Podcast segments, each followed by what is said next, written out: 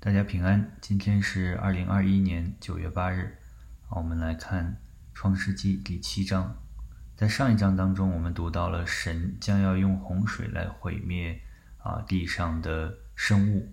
那在第七章当中，啊，神让挪亚一家进入了方舟啊，同时呢，也吩咐挪亚要带上洁净的牲畜啊，七公七母啊，不洁净的一公一母。啊，还有空中的飞鸟也要七公七母，然后七天之后呢，也就是挪亚六百岁的时候，洪水就来了。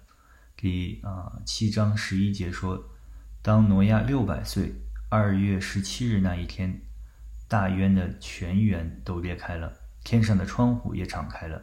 十二节，四十昼夜降大雨在地上。啊，神让水从这个天上就降下来，啊，地上也涌出来，啊，就这样一直持续了四十个昼夜。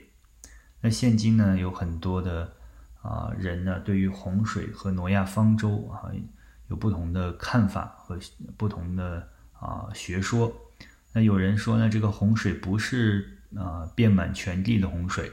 而是局部的洪水啊，是只是毁灭了一些人，不是所有的人啊，一些生物，不是所有的生物。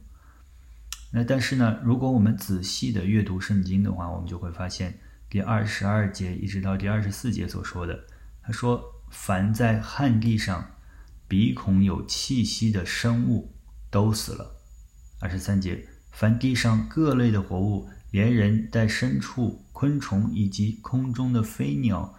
都从地上除灭了，只留下挪亚和那些同他在方舟里的。二十四节说，水势浩大，在地上共一百五十天。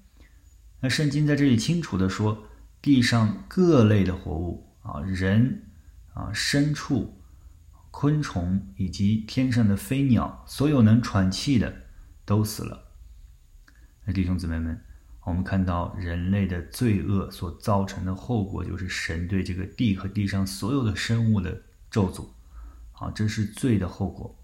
那罪也是啊，人啊，自从有人类以来啊，亚当夏娃犯罪以后，人类挥之不去的一个东西，啊，它是在人的本性里边的。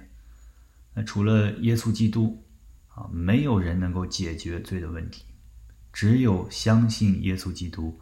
耶稣基督才能够赦免人的罪，所以啊，我们啊要都来相信他，来信靠他啊，这样才可以罪得赦免啊，得到永恒的生命。愿神赐福给你。